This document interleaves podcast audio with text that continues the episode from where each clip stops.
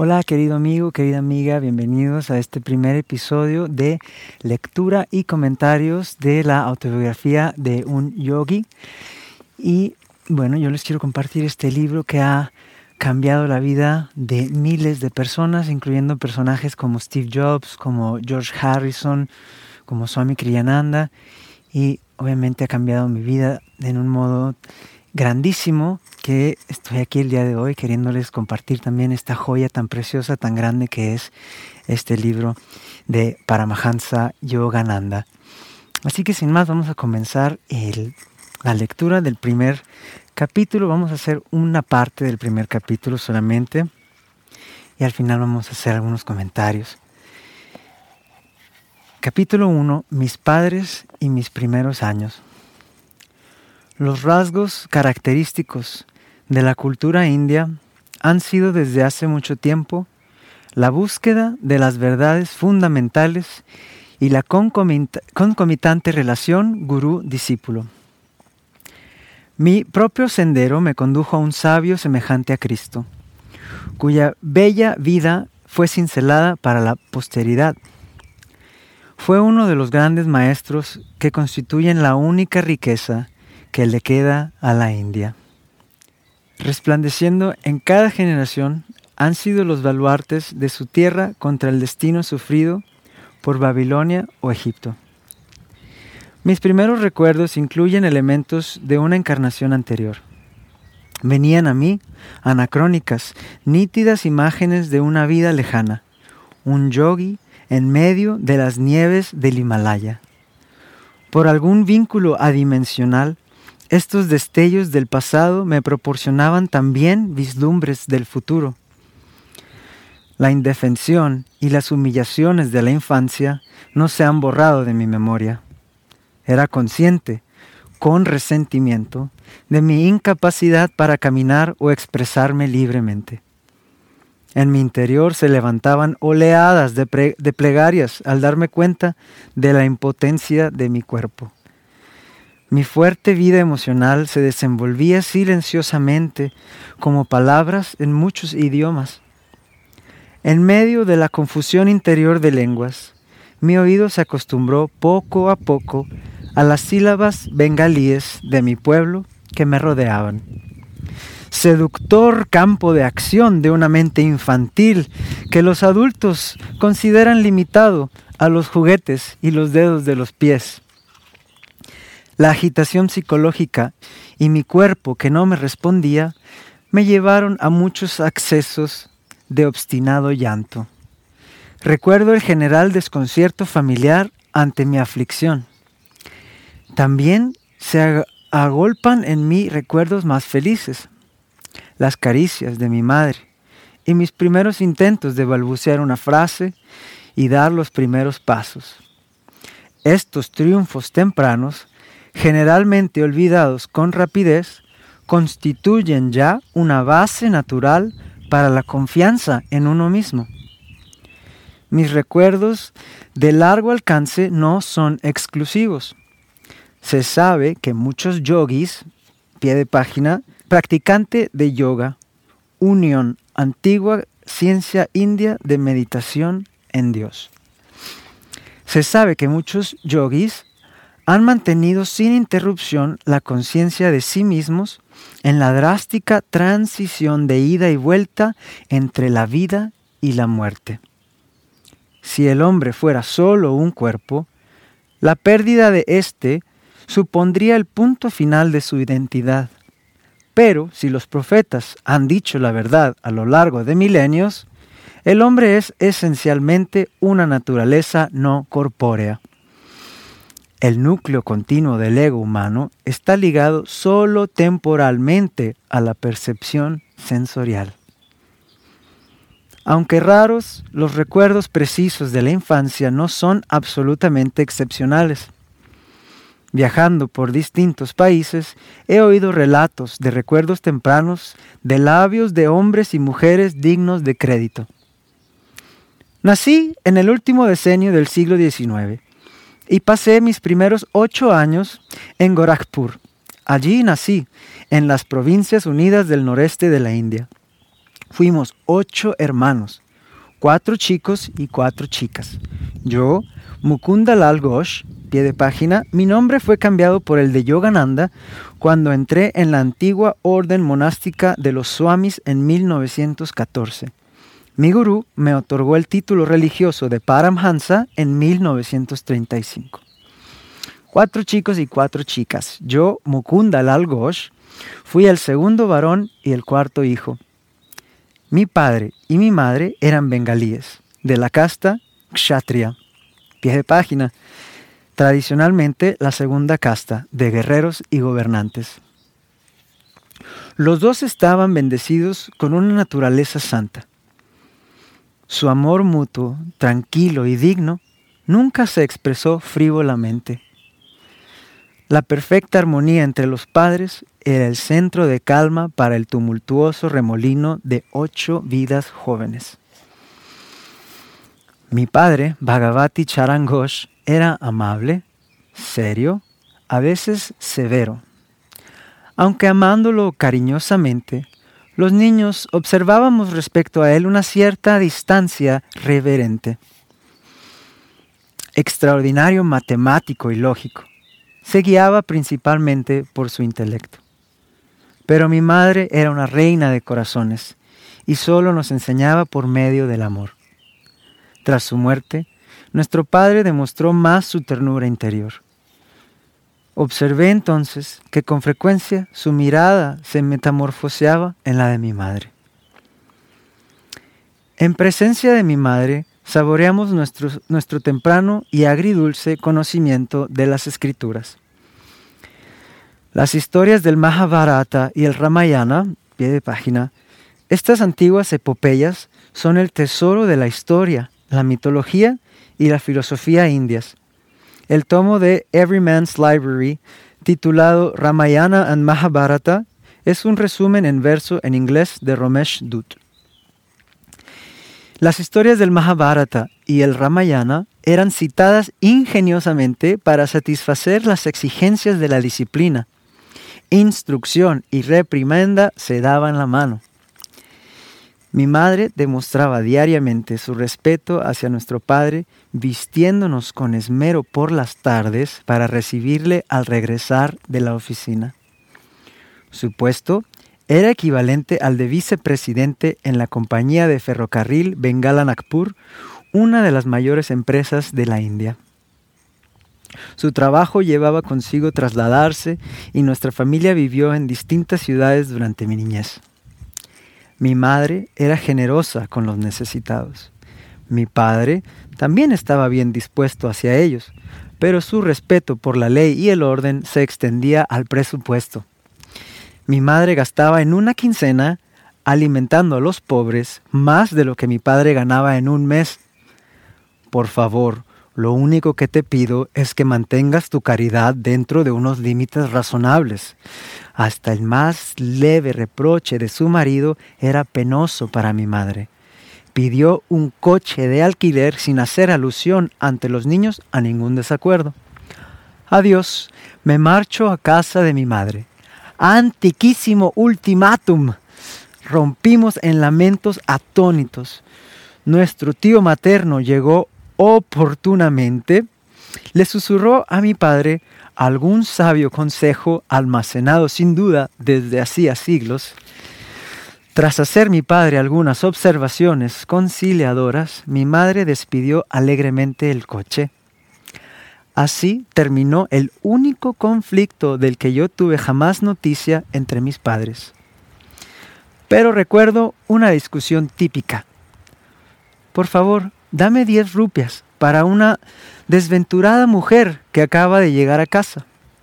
¿Por qué 10 rupias? Una es suficiente. Mi padre añadía una justificación. Cuando mi padre y mis abuelos murieron repentinamente, experimenté por primera vez la pobreza. Mi único desayuno antes de caminar kilómetros y kilómetros hasta la escuela era un plátano pequeño.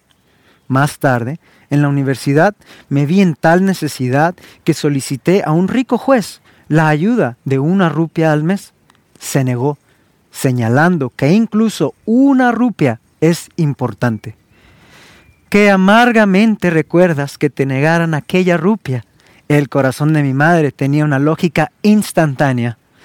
¿Quieres que esta mujer recuerde también dolorosamente tu negativa a darle las diez rupias que necesita urgentemente? Tú ganas. Con el gesto inmemorial del marido derrotado, abría su cartera. Allí va un billete de diez rupias. Dáselo con mis mejores deseos. Mi padre tendía a decir en primer lugar no a, nueva, a cualquier nueva propuesta. Su actitud ante la mujer desconocida, que tan rápidamente consiguió la simpatía de mi madre, era un ejemplo de su prudencia habitual.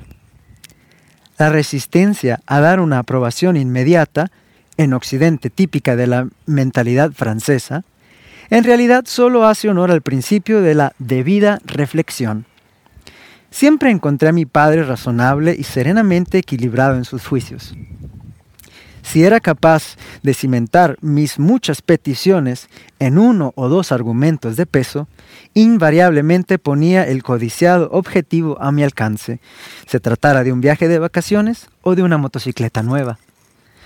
Mi padre impuso una férrea disciplina a sus hijos en sus primeros años, pero su actitud hacia sí mismo era realmente espartana. Por ejemplo, jamás iba al teatro, sino que buscaba su esparcimiento en distintas prácticas religiosas y en la lectura del Bhagavad Gita. Pie de página. Este noble poema sánscrito, que forma parte de la epopeya del Mahabharata, es la Biblia hindú. La traducción más poética al inglés que existe es The Song Celestial de Edwin Arnold. Una de las mejores traducciones, con comentarios detallados, es Message of the Gita de Sri Aurobindo.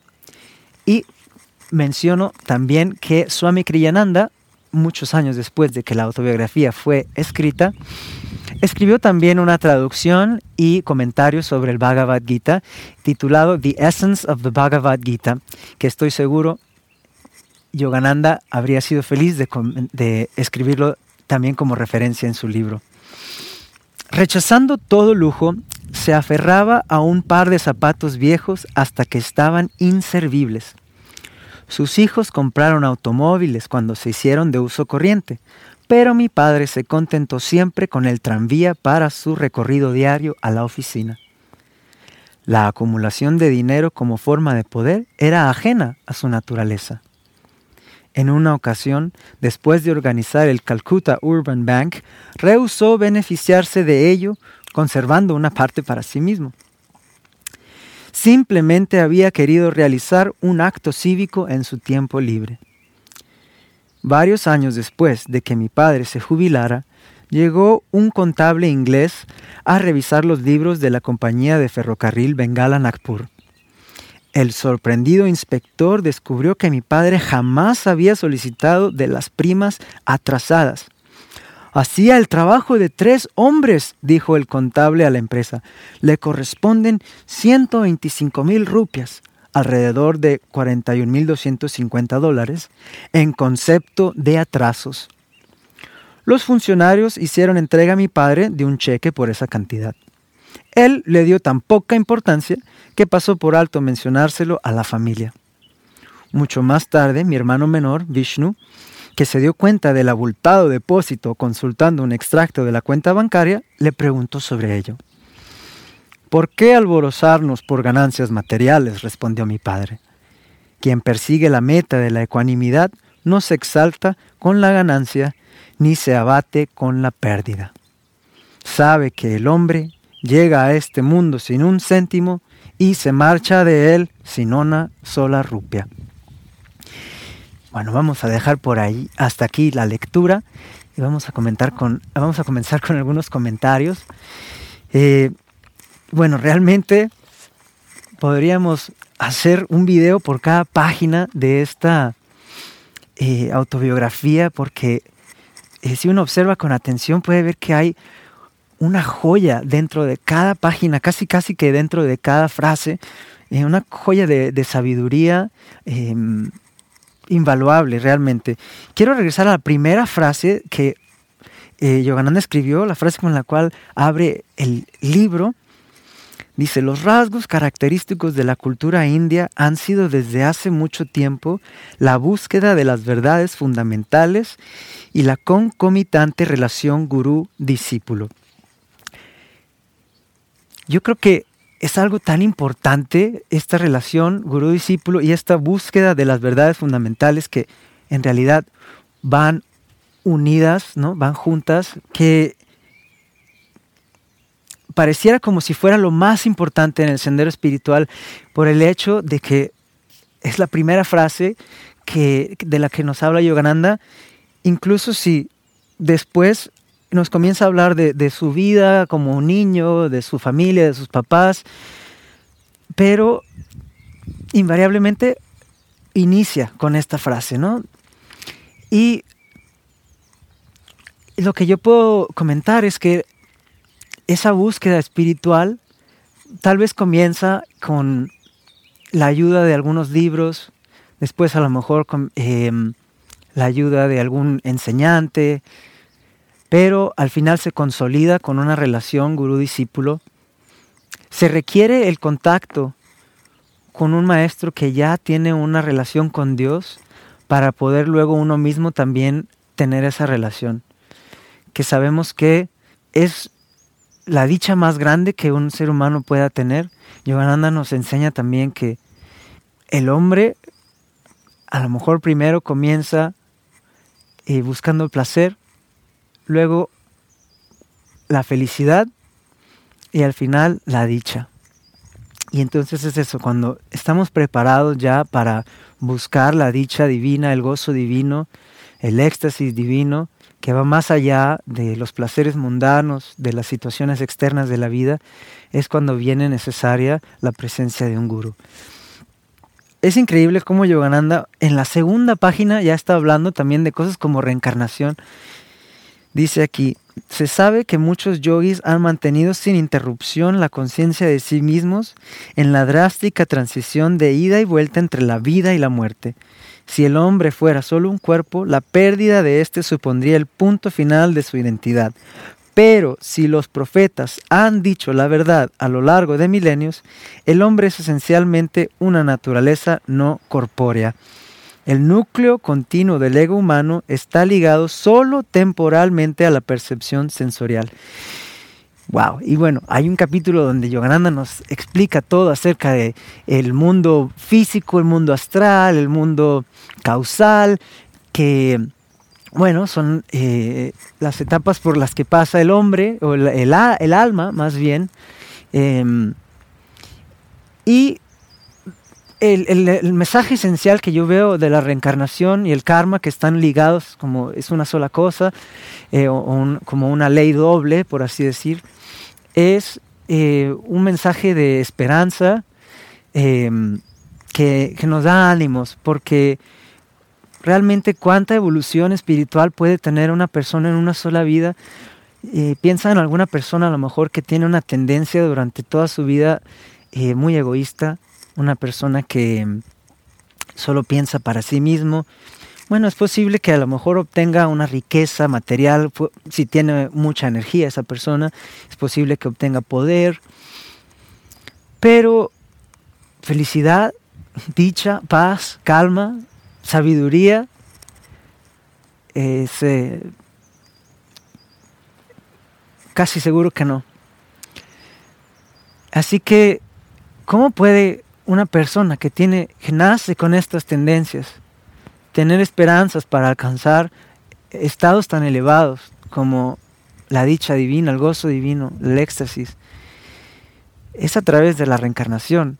De otro modo, ¿cómo explicas que hay gente que nace con estas tendencias egoístas y hay otra gente como Yogananda que nacen casi casi ya con acceso a la omnisciencia, que luego en su poema Samadhi, que lo leeremos después, Él nos revela cómo en este estado de éxtasis llamado samadhi, Él tiene acceso a la omnisciencia, los pensamientos de todos los hombres pasados, presentes, futuros, y bueno, nos habla de una, eh, un gozo que va más allá de todas las expectativas de la imaginación.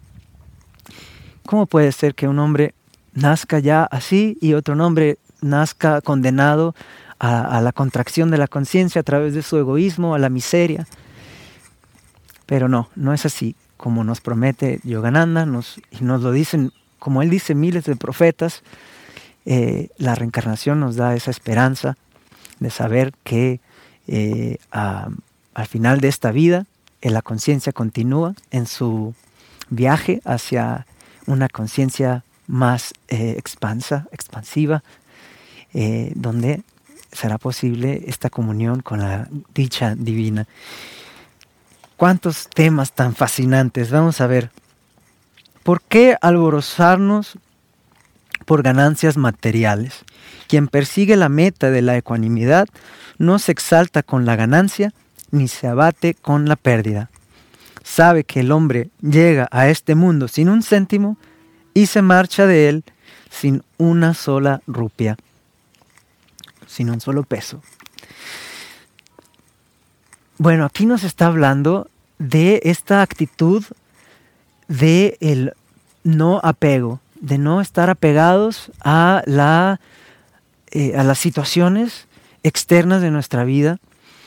Y bueno, aquí hace em, referencia a, a, la pérdida económica o a la ganancia económica, material, pero es algo que puede ir más allá de, esta área de la vida y que Yogananda nos enseña que es posible obtener este estado de ecuanimidad mental eh, donde uno es completamente inmune, por así decir, a, las situaciones de la vida y que uno es capaz de restar así ecuánime, ¿no? con una mente completamente calma, eh, a pesar de, lo que le suceda a uno. Y esto, bueno, nos dice que es posible a través de la práctica de las técnicas del yoga, de la meditación, el Raja Yoga y otras técnicas, ejercicios que nos dio. Y bueno, eh, en esencia, se trata de centrar la conciencia de uno adentro y no afuera. ¿Qué quiere decir? Que, bueno, en la meditación uno puede entrar en comunión con esta calma, con esta paz, que eso se puede convertir en el centro de la conciencia de una persona.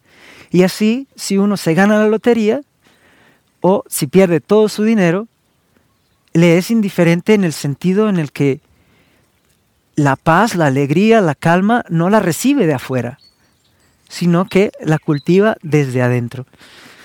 bueno, con ese mensaje los quiero dejar el día de hoy, que eh, es a través siempre de, la meditación, de las técnicas de yoga.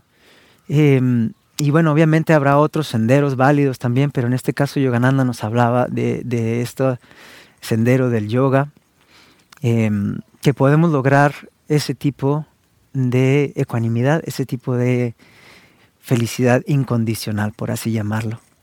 Y bueno, queridos amigos, pues los invito a que le den like a este video, o que se suscriban al canal, si lo están escuchando en podcast, que se suscriban también para seguir escuchando los siguientes eh, episodios sobre la autobiografía de un yogi.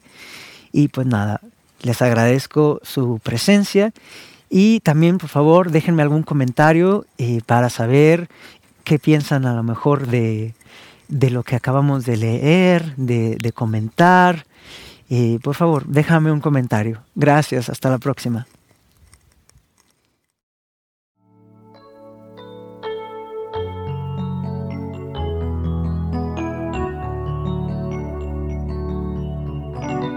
¿Quieres aprender a meditar? Comienza hoy tu viaje espiritual de regreso a la dicha divina.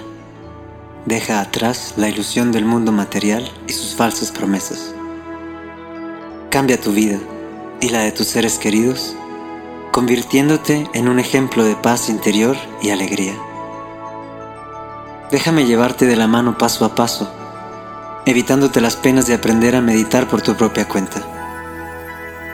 Visita el sendero de yogananda.com y comienza a meditar hoy mismo. ¿Qué esperas? Es gratis. Visita ahora elsenderodeyogananda.com.